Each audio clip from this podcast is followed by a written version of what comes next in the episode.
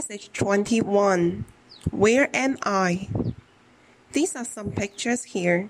It's 10 to 7 in the morning.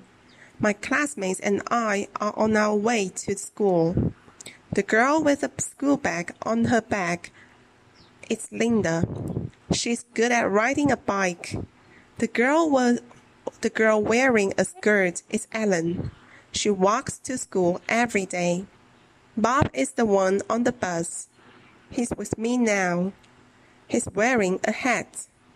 Look, who's in the plane? That's my mother, Mrs. Green. She is going to Beijing. China is great, she often tells me. My teacher's home is far away from our school. He is on the train now. He is Mr. White. Where's my sister Kate? She's in that car. It's fast and safe, she says. My name is Jean. Where am I? Where am I?